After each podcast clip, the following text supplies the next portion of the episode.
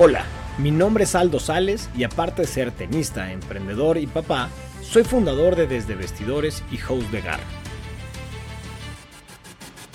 Garra es una plataforma en la que contamos las historias que merecen ser contadas de mujeres y hombres que demuestran que nada es imposible y que con su ejemplo inspiran a nuevas generaciones a través del deporte a tomar acción y construir un legado. Te doy la bienvenida y espero que este episodio te impacte tanto como a mí. Empezamos.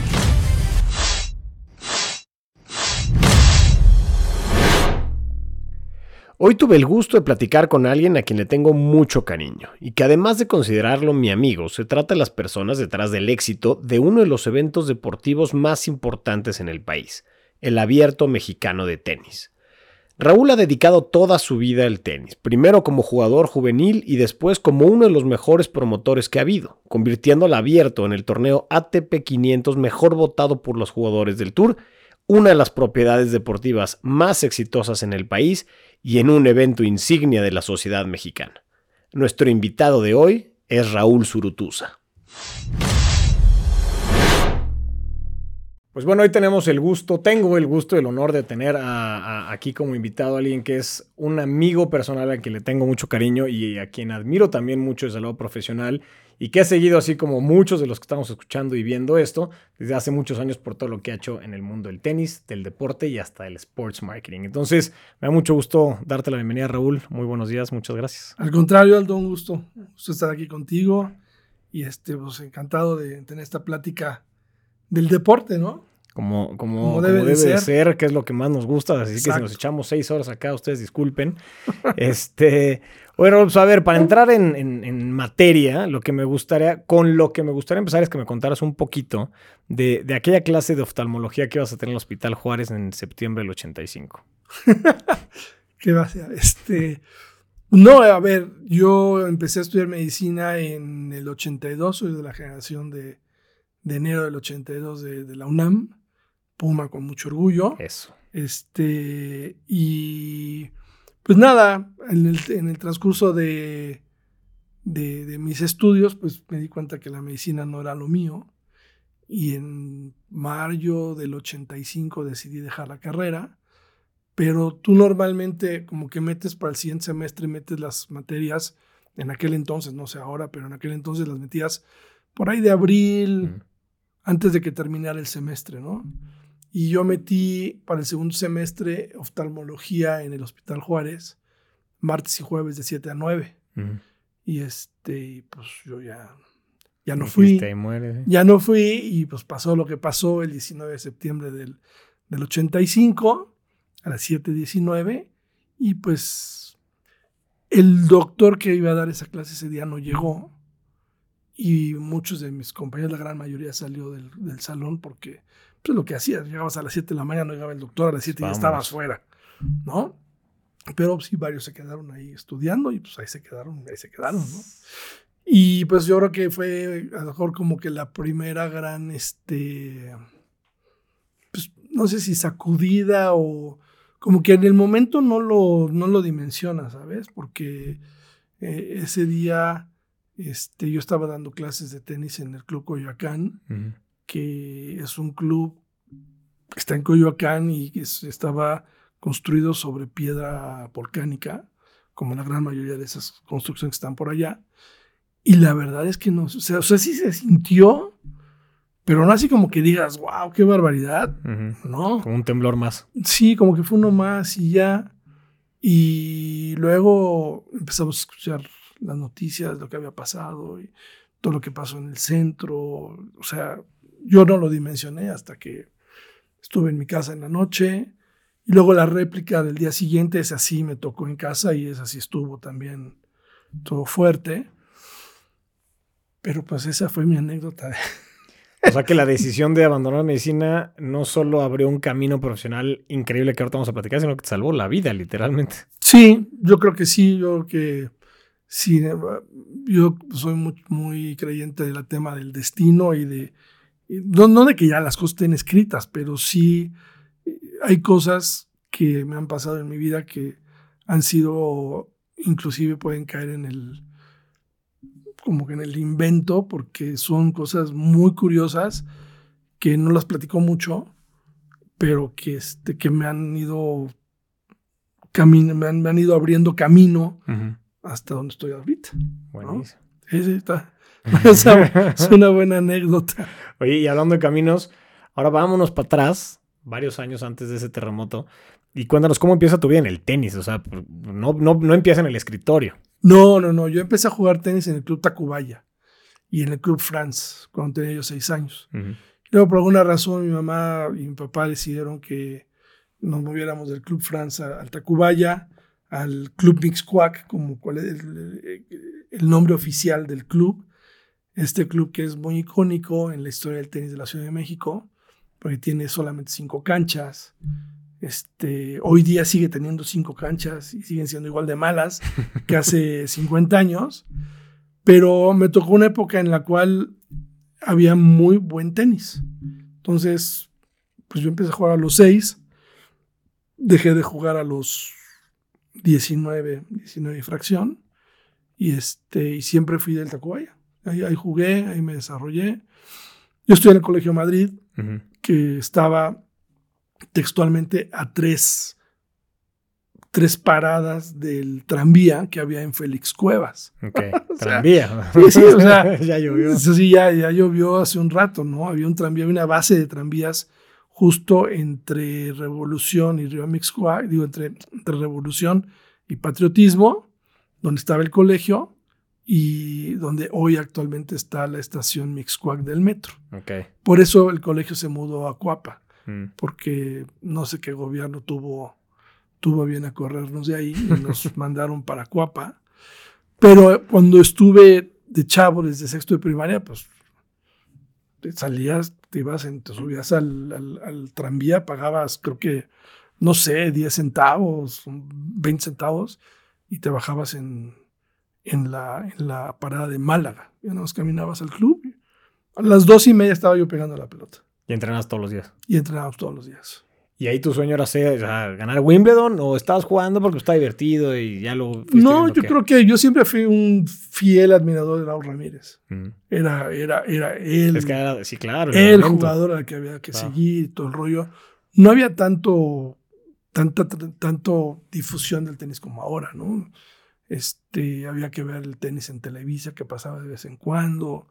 Por ahí nació Cablevisión, entonces era este quién tiene cablevisión, porque ahí sí se puede ver eh, otras cosas con, con, con, anticipación y sin doblaje, además. Entonces, este. Sí, sí quería yo ser profesional, pero no, no al principio, ¿eh? Eso me entró la, me entró la curiosidad por ahí de los 15 a 16, cuando me empezó a ir bien en, a nivel juvenil, ¿no?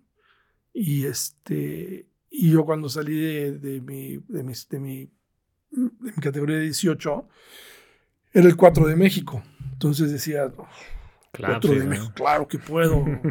y tenía yo la comparación con Jorge Lozano, quien es un gran, gran amigo mío, al que quiero mucho.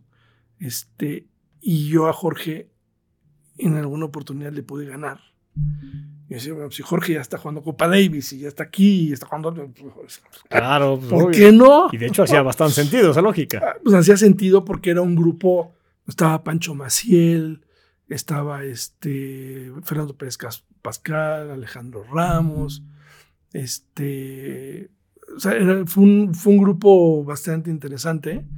Y mis papás me dieron la oportunidad de irme a Europa y pues, sí, llegué a Europa y creo que en tres meses no gané un solo set.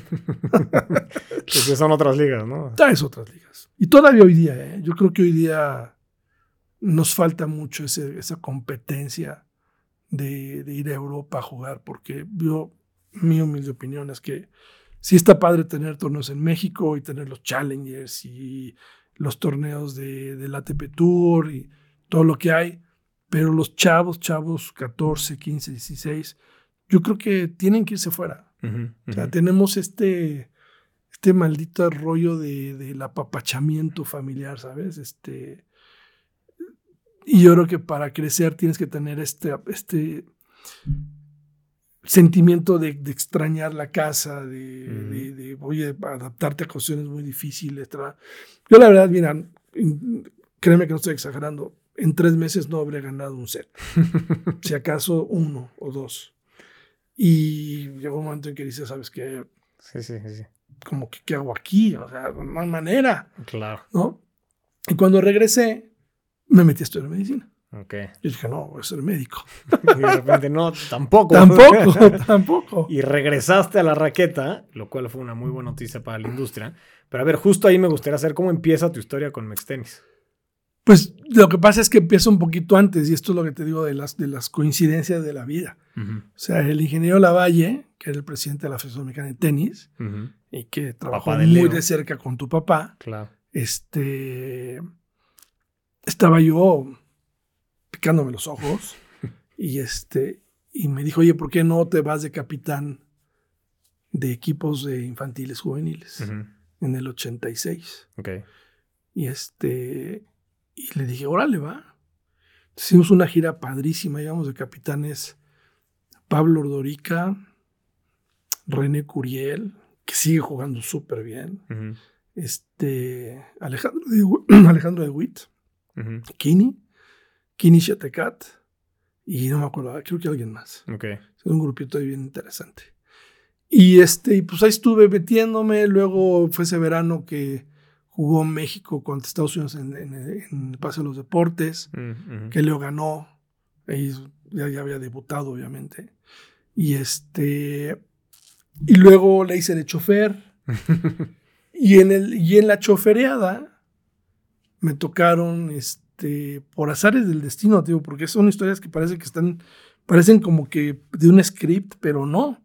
Yo fui a ver a Marisol, mi no, era mi novia en ese entonces, mi esposa, a la Ibero, Ujú. y me topé con un, un amigo mío del France que tenía examen, y me dice, oye, tienes, tengo que ir por unos tipos al aeropuerto, pero yo tenía asignados a los árbitros, porque la serie anterior tenía yo a los árbitros. Ujú.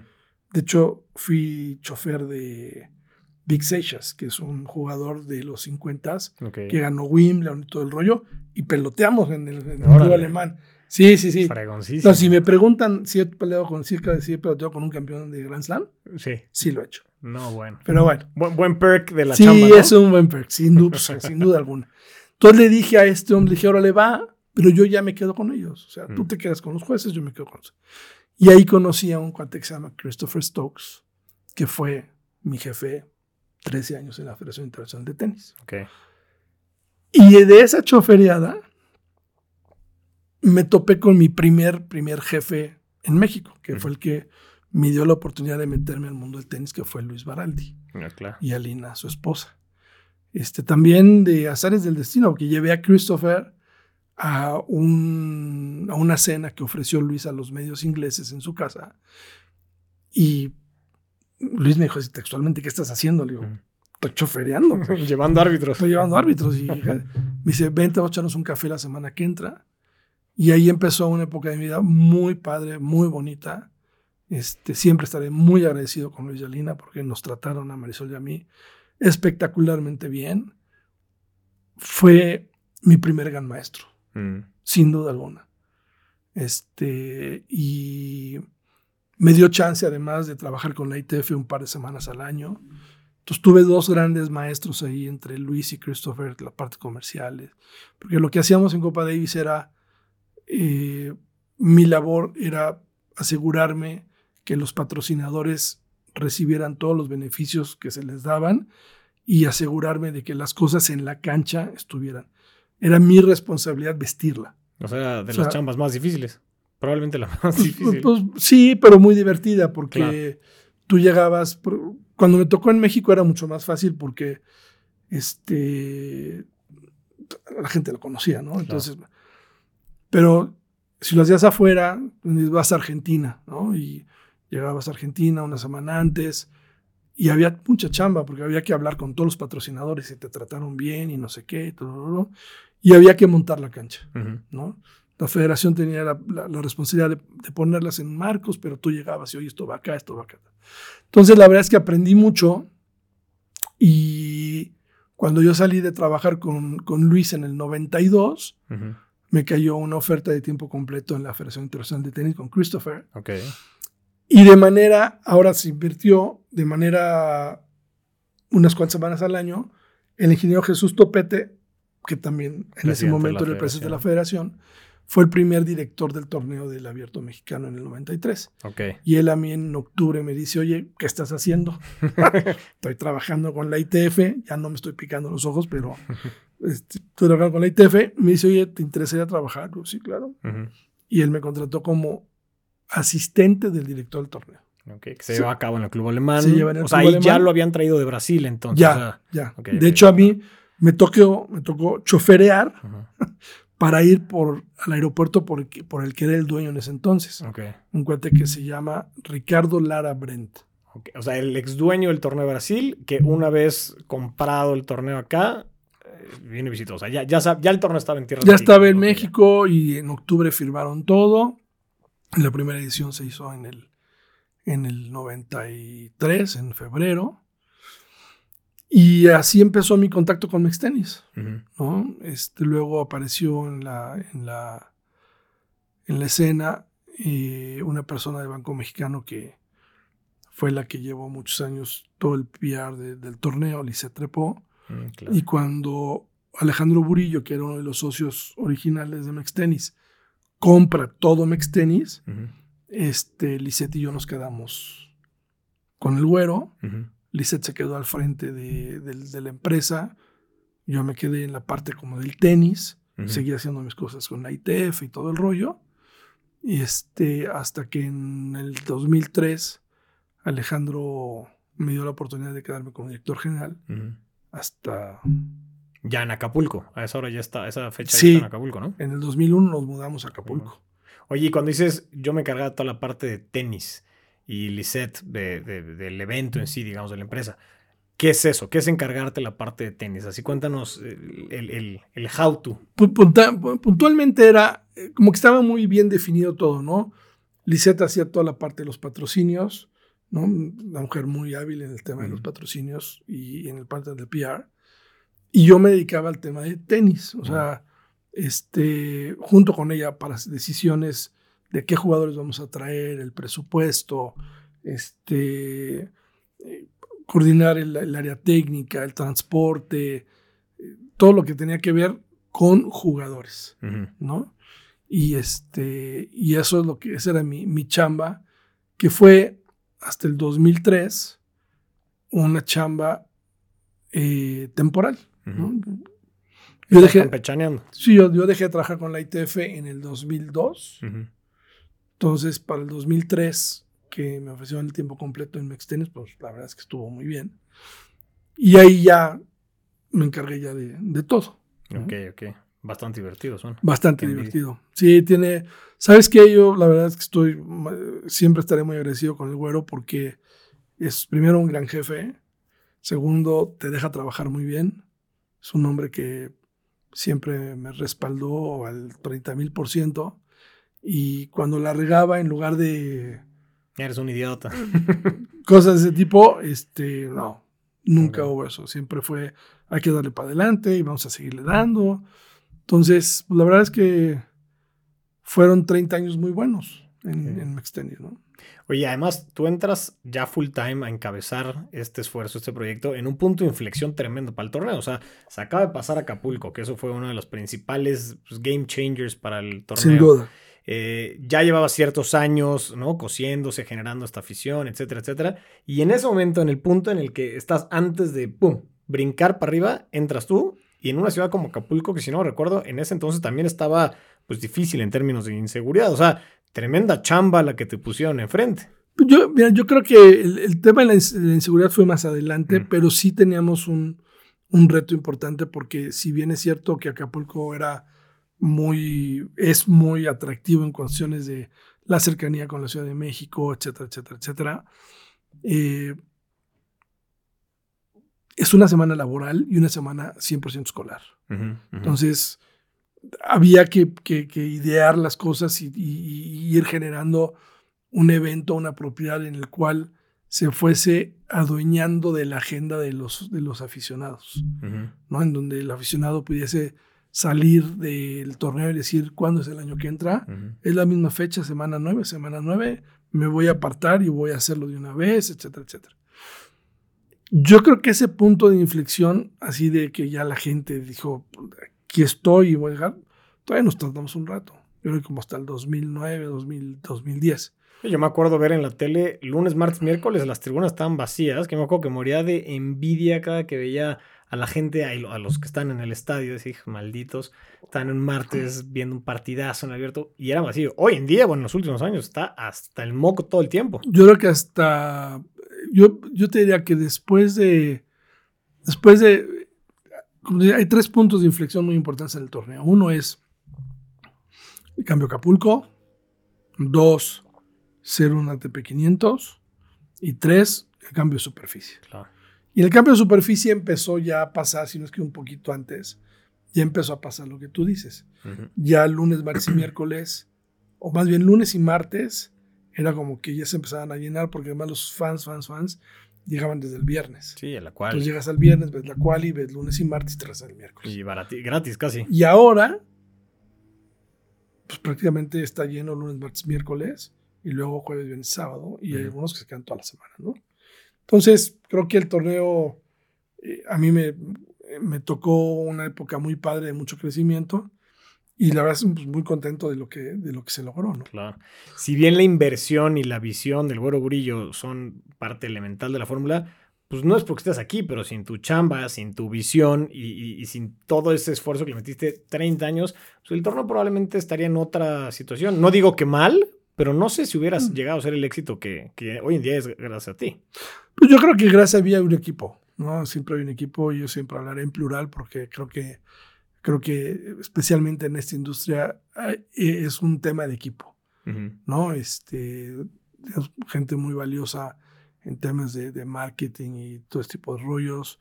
Supimos evolucionar y esta transición entre, pues, el marketing antiguo, ¿no? Antiguo, llámense, pues vamos a usar los espectaculares y la prensa, ¿no? Y luego empezó a aparecer por ahí el celular, eh, las redes sociales, etcétera, etcétera. Y todas esas cosas aprendimos a, evolucionar con el mercado y ofrecer mejores cosas.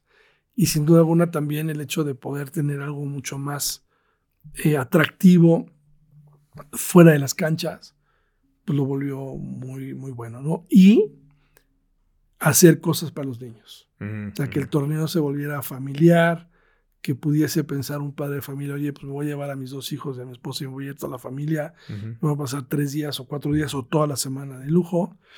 Y creo que supimos, supimos este, evolucionar, ¿no? Y ahora, pues, el, torneo tendrá otros retos, ya hay otras personas responsables del torneo, y ellos sabrán qué hacer, ¿no? Pero hay retos importantes. ¿Cómo cuál? Mantenerse. Mantenerse. Este. No es fácil. Siempre como que hay una curva, ¿sabes? O sea, vas, creces, creces, te mantienes, pero siempre, en cualquier parte del planeta, siempre hay una curva descendente un rato y ahí es donde tienes que volver a agarrar ritmo para echarte para arriba. Yo creo que eso, yo creo que eso va a venir pronto, no sé cuándo, pero este, visto desde afuera, creo que en unos dos, unos dos años, pero creo que el torneo está muy sólido, está, muy bien, tiene un, nuevo, tiene un nuevo estadio muy bonito, este, y pues bueno, como te digo, ya, es responsabilidad de otros que, que les vaya bien. Buenísimo. Oye, y ahorita mencionado la parte social, que en efecto ha sido un, elemento importante en esta fórmula de éxito del abierto de Acapulco, del abierto mexicano. Cuéntanos un poquito cómo son los economics detrás del torneo. O sea, ¿es negocio por qué? Boletaje, patrocinios, televisión, fiestas, ¿cómo, funciona? Ah, hay, hay, dos, hay dos, dos rubros muy importantes en economía de un torneo, del tour, ¿no? O no los Challengers ni otras cosas. Los, los 250, los 500 y los 1000. Y los 1000 podríamos dejarlos en otra cosa. Pero los 250 y los 500 hay dos columnas muy importantes. Una es el valor de la franquicia per se. que, es, como comprar un equipo de fútbol. lo voy a poner en términos de coche. ¿no? Tú vas y compras un coche. Un modelo 2023 te costó 100 pesos. Tú te vas a tener que sentar en esos 100 pesos, porque esos 100 pesos, en, en la otra columna que son los gastos de operación y todo el rollo, no los vas a no los vas a, no los vas a conseguir o los vas a conseguir muy tarde. en muchos años, o más. Pero ¿qué puede pasar? Si el coche lo, lo, si el coche lo cuidas, le cambias las llantas, le, en el tiempo, el coche puede llegar a empezar a valer un poquito más. Hasta que se vuelve un clásico. Claro. ¿no? Se vuelve un clásico, entonces pagaste 100 y resulta que el clásico ya no vale 100, vale 300 o vale 500 o vale más. Entonces, esa parte del negocio está ahí. Eso no cambia. otro ejemplo es, compra un edificio. Compra un edificio en 100 pesos y este edificio con el tiempo, porque el bien raíz va a subir y está muy bien ubicado, crece. Pero hay otra parte de estas dos columnas que es el gasto y la operación. Y el gasto y la operación, pues es simplemente hay, hay dos maneras de hacer negocio. Hay, tú empiezas con patrocinios. Al principio, al principio, al principio, empiezas con patrocinios chiquitos, boletajes chiquitos, y la bolsa del dueño metiéndole. Con el tiempo, con el tiempo, la idea es que estos patrocinios vayan para arriba. Y nada de televisión al principio, supongo. Sí, al principio empiezas tú pagando. Ah, claro. O sea, para que te pelen. Sí, sí, sí, sí. sí. Estoy hablando de hace tiempo y ahora hoy día es diferente. Pero este, en ese entonces así era. Entonces, ¿qué es lo que pasa? Tienes un, un, bonche de patrocinio padre, pero la, la, cartera del dueño sigue metiéndole. Y llega un momento en que el diferenciador son los boletos. Claro. Entonces, la idea es siempre que el patrocinio, boletos y todos los gadgets adicionales fiestas, este... Los eventos paralelos. Eventos paralelos, eh, todo lo que va a hacer y reducir tu gasto para que esto pues, ya empiece a dejar lana. ¿no? Pues más o menos así es como que el, el, grosso modo. Hoy día es diferente.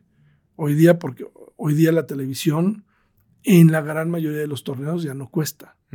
¿No? Y, hay, ya hay una inversión importante. ¿Por qué? Pues porque hay toda la industria del betting está atrás y está pagando mucho dinero. O sea, ha cambiado la industria de una manera muy importante a lo largo de estos 30 años. Y que cada vez son más caros los derechos de televisión, ¿no? O sea, veía cómo han crecido en la NFL, en la NBA, y por eso ESPN está en broncas serias, porque dicen, a ver, mis costos siguen subiendo, pero mis ventas no necesariamente. Y entonces el tenis está en una carretera similar en donde, pues, como promotor o como organizador de un torneo, la buena noticia es que cada vez van a costar más tus derechos si es que haces las cosas bien. Claro. Este, y entonces el, la televisora se convierte en una parte muy importante del negocio. Sin duda alguna. Y la otra cosa que tú comentas es, es correcto. Al final del día, eh, tus costos siguen siendo lo mismo y el problema de las cableras o todas estas este, networks que su negocio es el, el, household, pues, son los mismos households. O sea, para que tú te muevas de un millón a dos millones de households, pues,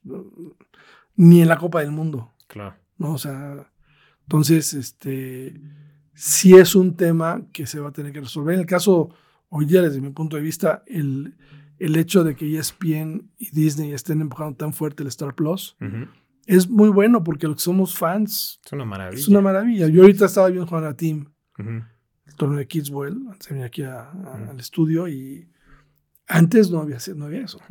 Lo decías hace ratito, tienes que andar pepenando a ver dónde. Sí, a ver dónde lo había y todo el rollo. Entonces, ha cambiado y yo creo que ha cambiado para bien. Qué bien. Oye, ¿y cómo, cómo decís qué jugadores traer y cómo los traes? Porque eso también es parte muy importante, ¿no? Una persona va por el nivel del torneo, sabe que va a haber tenis de primer nivel, pero al final, y no sé si seamos nada más los latinos o los mexicanos, pero llaman mucho los nombres, que si venía, cuando venía Rafa, me acuerdo. Eh, o sea, ¿cómo, funciona ese tema de los jugadores? Ese tema normalmente, al principio, cuando, estaba yo solo, por decirlo de alguna manera, pues iba yo con Alejandro y oye, el, para el año que entra quiero traer esto. Y ¿qué opinas? ¿Sí, ¿Les parece bien? Sí, Y cuestan tanto. Cuestan tanto. y no ha cambiado mucho. Ahora, ahora este, realmente lo que haces siempre es tratas de asegurar a tu campeón defensor cuando en la medida de lo posible. Y agarras dos o tres top ten, si es que tu budget te lo permite. Y este. Y la decisión va en función de lo que la gente quiere ver, ¿no? Y qué jugador te puede vender boletos, sobre todo a la salida. Claro. ¿no? Cuando presentes el torneo, oye, pues yo voy con esta cartelera de tres, más los que se apunten. Pero es un torneo, es un torneo que, pues, por lo general, no sé este año en qué cerró, la verdad, pero el año pasado cerró 63 del mundo, entonces Sí, buenísimo. es, es muy bueno. Pero la decisión normalmente es quién está más hot en el ranking. Quiero ver a Jorge Rune o quiero ver a este a Alcaraz o a quién quiero ver, ¿no? Y al final siempre tuvimos un como comité, ¿no? Había tres personas y yo, y entre todos, sí, estos, estos, el financiero, oye, tenemos tanta lana, sí, perfecto, po. Pero veían números, no sé, de seguidores en redes sociales de estos No. jugadores. Era del conocimiento de la industria. Si Sí, este sí, jala, sí, este no jala. No, a ver, tu, me- tu mejor, tu mejor medición es el ranking. Claro. Ah. Yo, yo, yo siempre fui de la idea de que hay que vender. es- si, el, si el apellido del número no es lo suficientemente conocido, vendes el número. Claro. O sea, tengo al número 5 del mundo. ¿Y cómo se llama? No sé, pero es el 5 del mundo, güey. Por algo está ahí. Es, es el 5 del mundo. O, oye, el torneo cerró con dos top 10, tres top 20. Te- Tienes que vender el número porque el número, eh, el número es anónimo, pero el número es sinónimo de calidad. Claro. Sí, ¿no? sí, o sí, sea, duda. no hay. Estás vendiendo espejitos, güey. Hay torneos que, que, pues sí, no, no les va tan bien por alguna que se oye razón. Y de repente alguien que conoce y dice, oye, ¿en qué, en qué cerró? No, pues cerró 138, ¿no? Puta, está malísimo el torneo, ¿no? Pero creo que hoy día el tema tiene que ver con, sí, el tenis atrae, pero ¿qué más voy a hacer afuera para divertirme? Claro, claro, sin duda. Que en eso han sido magos, la verdad. Butch Buchholz, que es el, pues uno de los fundadores, fue uno de los fundadores del tenis profesional y fue el fundador de Lipton. Sí, hoy en día hay una Este, cancha con su nombre en Exacto, Miami Butch Open. Buchholz. Y este Butch siempre decía, este, you don't have to worry for what happens inside the court. Ok, You have to worry about what happens outside the stadiums. ok, muy interesante. Y eh, sí, claro, porque ahí es la experiencia, este, Claro. todo lo que tú sabes muy bien de eh, llegar, oye, el estacionamiento está lejos, está cerca, este, La hay ballet, comida. no hay ballet. Puta, llego y veo un... Yo, me acuerdo una época entrabas al, al de Miami y lo primero que veías era un bar de Bacardí. Venga, Vámonos. a empezar como se debe. No, o sea, sí había una estrategia en qué pasaba afuera. Y yo creo que hoy, hoy por hoy el tenis en la industria le debe mucho a Butch en esa visión Órale. de lo que, de lo que pasa afuera. Sí, co- coincido completamente. Y lo ves, a ver, te vas desde el extremo que es Wimbledon, que es una experiencia casi religiosa por sí misma, llena de tradiciones, que desde las fresas con crema, la champán, todo lo que tú quieras, hasta como dices, torneos como Miami o Acapulco o US Open, por ejemplo, que también tienen su signature drink, ¿no? O sea, como que hay mucho foco en el tema social, de fiesta, Sí. de pachanga, extra cancha, que como decías, que decía este Butch, pues lo que pasa dentro de la cancha es bronca. Los jugadores ya los trajiste que se hagan No, bolas no, ellos, ya ¿no? están ahí.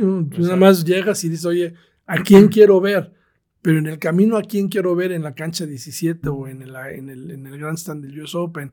O- te tienes que encontrar con cosas que dices, ah, mira qué padre todo el rollo, ¿no? Claro. Yo creo que uno de los retos más grandes que tiene el tenis es esta experiencia dentro del estadio de estar casi, casi momificado, de no te puedes mover, no puedes gritar. Yo creo que eso tiene que cambiar. Sí, y justo hacia allá quería llevar un poquito el tema. Yo, desde que me hice papá hace cuatro años, no he podido ir a torneos de tenis porque tengo miedo de decir, puta, con que me lloren, a mí", ¿no? O sea, no van a aguantar mucho tiempo en silencio. Imagínate, niños de cuatro años. Entonces, totalmente de acuerdo contigo. Mi pregunta va es, ok, hemos visto que en el deporte en general ya se está empezando a dar este momento de transformación, ¿no? El golf es el claro ejemplo. Sí, Desde que sí, llegan sí. los árabes a billetazos. eh, y ahora Tiger Woods con su nueva liga lo que se ve a leguas que están queriendo hacer es hacerlo más dinámico, hacerlo más moderno, más divertido, más corto. eh, y el tenis yo creo que es el que le sigue al golf. ¿Tú qué opinas? ¿Tú crees que al tenis le va a pasar lo mismo que al golf en el sentido que lo van a agarrar, reformular, pintar de otro color y pum, que renazca? Yo, yo creo que no, no así en un desarrollo, no en un cambio de 180 grados, pero sí en una variación hacia, oye, que el fan ya no puede esperarse media hora para entrar. Sí, sí, sí, sí. O sea, Hasta que esté el cambio. como pasó con lo de Djokovic y contra quién jugó que se echó media hora. Mm. Djokovic y Alcaraz, ¿no? Sí, creo que fue en la final, sí.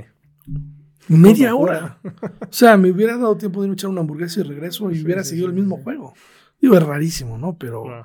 pero la, la idea creo que ahora poco a poco se ha ido dejando que las tribunas altas, la oriente y poniente, tengan free movement. Y luego te topas con, con- con el público que no le gusta. ujú. Porque Son me, más a la ¿Por qué antigua, me digamos, estorbas si no te muevas, no estás hablando? otro- Y Yo creo que el tenis tiene que evolucionar hacia allá, tarde o temprano. Tiene que ver cómo, cómo le hace para, para que el público no esté tan, tan, tan amarrado. sí, claro. Y hoy día en estas generaciones entre los 18 y los 25, 30, que traen otra pila. Es una pila totalmente distinta.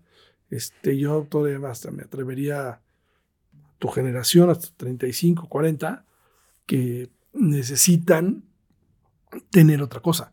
Hoy día, o sea, te tardas en el celular 5 segundos y ya bueno, la porquería no sirve. ¿no? sí, sí, sí. Este, y creo que eso. pues, El béisbol, por ejemplo, es uno de los deportes que está, está, está con un diagnóstico grave de muerte. Sí, sí, sí. Que les ha ido bien últimamente con este cambio de regla, ¿no? Que ya hicieron más cortos los partidos, pero aún así, claro, su audiencia es muy grande, los partidos son muy largos, hacia allá va el punto. O sea, es que ya, lo dices, te tardas cinco minutos en el celular y dices, qué porquería. Imagínate echarte un partido de tenis, por ejemplo, de cinco horas. Digo, yo lo disfruto mucho, ¿no? Porque yo amo el tenis con lo que Bueno, me tú pasión. y yo pero, somos fanáticos del tenis, pero, pero piensa en un chavito de 18 pero años. aún así tú, tú te ves viendo un partido de tenis cinco horas. Sin, sin pararme un segundo, no. No, no. Tienes que salir, eh, como dices, echar una hamburguesa, echar una chela. Algo. Sí, no, fuerza, fuerza. Y ahorita estaba yo viendo el, el torneo de Kidswell, ¿no? Este, primer partido una hora y media, segundo partido tres horas y media, tercer partido tre- una hora y media, yo estaba jugando team, no sé cómo le fue, pero, pero tres horas en un partido de tenis, y ese era de dos de tres en arcilla, Ujú. tururú, ¿no? Yo creo que ese es un tema que tarde o temprano va a tener que cambiar. O sea, ¿tú qué opinarías que hicieran lo mismo que hizo Tiger Woods con su nueva liga de golf, en donde dice, a ver, se van a jugar los 18 hoyos, pero dura dos horas nada más? O sea, es como si fuera un partido de dos A las dos horas, un minuto ya te fregaste. No sé cómo lo vayan a manejar, honestamente, pero tú verías bien que el tenis se vaya a, como si fuera el fútbol, dura dos horas y lo que pase ahí. ¿no? Yo no, ah, yo en lo personal no. No, porque es muy, es muy, circunstancial y también tienes que ver. eh, Fíjate lo que nos pasó en Acapulco en el 21, en el Estadio Nuevo. Primer día, ¿no? Terminamos a las 5 de la mañana. Así, me acuerdo, eso fue un rollote. Tres horas y media, cuatro horas y tres horas y media, más o menos. Después de ahí, martes, miércoles, jueves, viernes, sábado, ningún, ningún partido duró más de hora y media. Y el partido más largo no duró ni la mitad del partido más corto del lunes. No, bueno. Entonces, es bien relativo. Es bien relativo. Y también tienes que verlo, creo que para torneos como el US Open, como Wimbledon. O sea, muchos torneos en donde viven del turismo, el cliente va, o sea, el cliente ya está. Ya invirtió en ir a Acapulco, o ya invirtió en ir a Los Cabos, o ya invirtió en ir a Londres, ¿no? Ya invirtió entonces y su, y su goal es tenis. Yo invertí en llevar a mi familia a Wimbledon y tengo boletos para el lunes, martes, miércoles y el viernes, Ujú, porque así lo planeé. Entonces, ¿a qué hora vas a llegar a Wimbledon?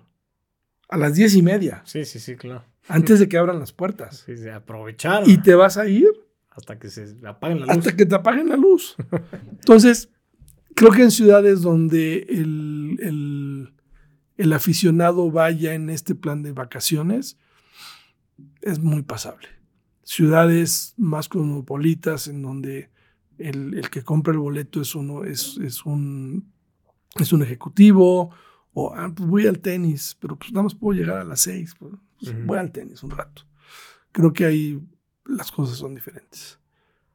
Creo que el tenis que no lo acotaría a dos horas, pero sí tendría que haber algo que pudiese evitar las tres horas y media, cuatro horas de un partido. quitar las ventajas, los dues quizás, este, las muertes sub, más bien. El, doble, fíjate, el doble desde mi vista, desde el punto de vista, ha sido bastante exitoso en el nuevo formato, ¿no? Con los super tiebreaks. Super tiebreaks, este, eh, no hay ventajas. Entonces creo que puede funcionar. Oye, y, cómo ves? A ver, algo que se está viendo también muchísimo es el deporte se está inclinando más hacia el entretenimiento. Siempre ha sido entretenimiento, obviamente, pero últimamente más. Y, por ejemplo, la Kings League es un gran ejemplo de eso, ¿no? De cómo es más entretenimiento que deporte hasta cierto punto y es un exitazo. ¿Tú crees que se lleva todo el deporte, ya no el tenis en general, todo el deporte donde sea 80 o 70% de entretenimiento y el resto competencia? Yo creo que sí. Tarde o temprano vamos a llegar ahí. ¿Y eso te duele? No, no, no, pues es, cuestión de adaptarse. Yo te ser franco. Yo creo que para cuando todo sea entretenimiento así 100%, yo ya no voy a estar en este planeta. va a tomar, va, va, a tomar tiempo, ¿no? O sea, yo creo que conforme vamos avanzando y, y las nuevas generaciones son más impacientes, ¿no? Y el sistema de competencia, no sé cómo ponerlo, eh, ya, no, ya no está tan, tan, desde mi punto de vista, eh, ya no está tan, o voy a entrar a este torneo porque quiero ganar. Voy a entrar al torneo a ver qué tal me va y todo el rollo. O sea, tú, si tú ves a 100 niños, oye, de 100 niños y niñas, ¿quién realmente tiene el focus de que quiero ser super pro? Es uno o dos. Sí, sí, sí, de acuerdo. That's it. Hace 20, 30, 40 años jugabas por la competencia, porque tú ibas a ver atletas súper buenos y decías, wow, qué bien para. Ahora la gente está preocupada por lo que pasa afuera. Volvemos a lo mismo. Sí, sí, sí, Llego temprano. Este, Nueva York, a mí, por ejemplo, a mí Nueva York no me gusta. ¿Por qué? Porque tardas de Manhattan al, estadio hora y media. Sí, sí, sí. O una hora. Y, no, y ya bajas del metro y no es como Wimbledon, que Church Road es un sueño. Eh, no, pues bajas del metro y este... No, no, no. A mí no, a mí el, el US Open no, no, no es mi super fan. Pero bueno, es un torneo importante, obviamente. Oye, estuviste todos estos años conviviendo con jugadores de primer nivel todo el tiempo, ¿no? Eh, y en la tele o desde el estadio los vemos como los grandes campeones, las grandes campeonas, etcétera. ¿Qué es lo que más aprendiste de ellos como persona viéndolos tras bambalinas? Yo creo que la disciplina, la disciplina y la determinación de, de estas personas en querer llegar a ser mejores jugadores y este y tener este, este focus de yo quiero llegar aquí. O sea, la verdad es que verlos entrenar a las 11 de la mañana en Acapulco o a las 11 de la mañana en Indian Wells, que también está haciendo un calor de miedo. Este, hay, es, un sacrificio muy importante. Y tienes que tener mucha determinación. Yo por eso los admiro tanto, porque tienen la determinación de hacerlo. Y solamente llegan los que están determinados a hacerlo y a sacrificar todo lo que tienen, todo lo que, tienen que sacrificar.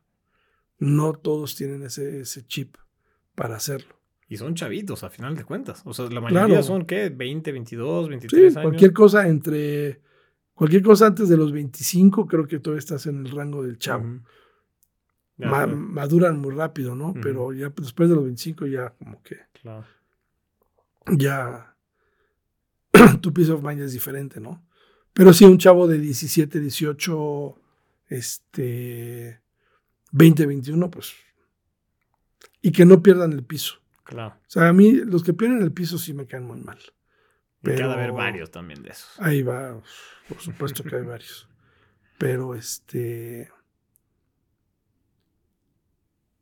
Aprenden a punta de maracazos en la vida, ¿no? Obviamente.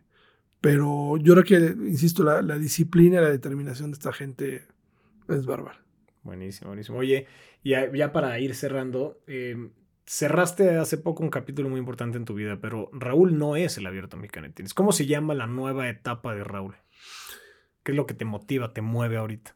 Yo pues estoy en el proceso de, encontrar eso. Tengo muchas ganas de mantenerme en la industria, ¿no? Pero estoy descubriendo que hay otras cosas. Este, que eso es muy importante a los 60. este, creo que es importante darte cuenta que no todo es lo que te gusta. Puede haber otras cosas que te puedan gustar y que te puedan motivar. Este, tengo mucha curiosidad de, ver si puedo hacerle de cronista deportivo. No lo sé si, no sé si puedo o no pueda. Estaría bueno. Este, y sí me quiero mantener en el tenis, ¿no? Claro. O sea, y quiero, quiero encontrar algo que, que tenga mi sello, ¿no? mis cosas. Y este. Y seguir involucrado en, en la organización de eventos y todo. Y, y pues no sé, algo más, no sé qué más se me va a cruzar, pero algo se me va a cruzar seguro. Buenísimo. Oye, y, ya viendo tu vida en general, ¿qué es lo que en muchísimos años, cuando no estés, te gustaría que dijera la gente que aprendió de ti? Fíjate que es una buena pregunta. Yo creo que si tuviese yo que hablar de un legado, no sé, siempre me gustaría que me recordaran como un buen líder, ¿no? Alguien que pudo, que pudo transmitir esta motivación para que la gente chambeara en algo, este, que, que, que sientan que, que los apoyé y que estuve atrás de ellos como dos o tres gentes estuvieron detrás de mí, ¿no? Y este, y que podamos, y que puedas voltar para atrás y digas, bueno, no lo hice tan mal, ¿no? y que la gente se acuerde de, uno bien. Me, gusta mucho esa idea de pensar que, que las personas con las que tuve contacto y que pude trabajar me vean como, como un buen líder que apoyó y estuvo ahí metido de lleno, ¿no? Buenísimo. Sí. Bastante, bastante importante. Y oye, a ver, este, este podcast se llama Garra porque es mi filosofía de vida, ¿no? Yo se lo aprendí a mi papá. Es y la, la relaciono mucho con vivir tu vida con garra, yendo el extra mile siempre, dejando el alma en la cancha, etcétera, etcétera. Pero me gustaría saber para ti cómo vives, o tú más bien, cómo vives tu vida con garra. Yo creo que la, la vivo en el compromiso de, de, que tiene uno mismo en, en, hacer las cosas como deben de ser, con tus valores y tus principios. Y sí, dando, dando todo lo que, lo que tengas que dar creo, y no quiero que suene porque la barba ya está toda blanca, ni mucho menos, pero con el tiempo vuelves, eres más precavido, obviamente, ya, ya hay un kilometraje, ¿no? Ya este, ya te diste, perdón, muchos madrazos en el camino, pero este, creo que nunca hay que perder ese entusiasmo por hacer las cosas bien y que te motive para que las cosas funcionen y dejes un, una huella en lo que haces. ¿no? Y creo que en ese sentido, eh, pues siempre te levantas, yo me levanto con, oye, ¿y hoy qué voy a hacer? Vamos a hacerlo así, así, asado. Y puntualmente en este momento de mi vida, pues está padre porque eh, es un poquito como el back to the drawing room, ¿no? Y tienes la, hoja de papel blanca y se me antoja, por aquí no, por aquí sí, tal, y eso está padre porque es la primera vez que tengo esa oportunidad. Y este, pues estoy seguro que, estoy seguro que me, que, me va a ir bien, que nos va a ir bien. Un nuevo comienzo, buenísimo. Exacto, exactamente. Me encanta, pues muchas gracias, Raúl. Me gustaría saber dónde te puede conseguir, conseguir la gente. ¿Dónde te puedes seguir la gente, buscar, escribir? Yo estoy en el, yo estoy, fíjate que me he vuelto tuitero, ya no sé si es Twitter o es ex o lo que sea. Ah, sí. Este, y estoy ahí, creo que es Raúl-Surutusa. Y, este, y mi correo, que es el que tengo, raulsurutusa.gmail.com. Perfecto. Raúl, pues muchísimas gracias. Al contrario, Aldo, felicidades por el programa. Muchísimas gracias. Gracias. Esta fue una historia más de Garra, una producción de Desde Vestidores. Síguenos en Instagram y TikTok como arroba desde vestidores y no olvides suscribirte al canal de YouTube para recibir todo el contenido sobre el backstage del deporte mundial que publicamos cada semana. Muchas gracias y nos vemos en el próximo episodio.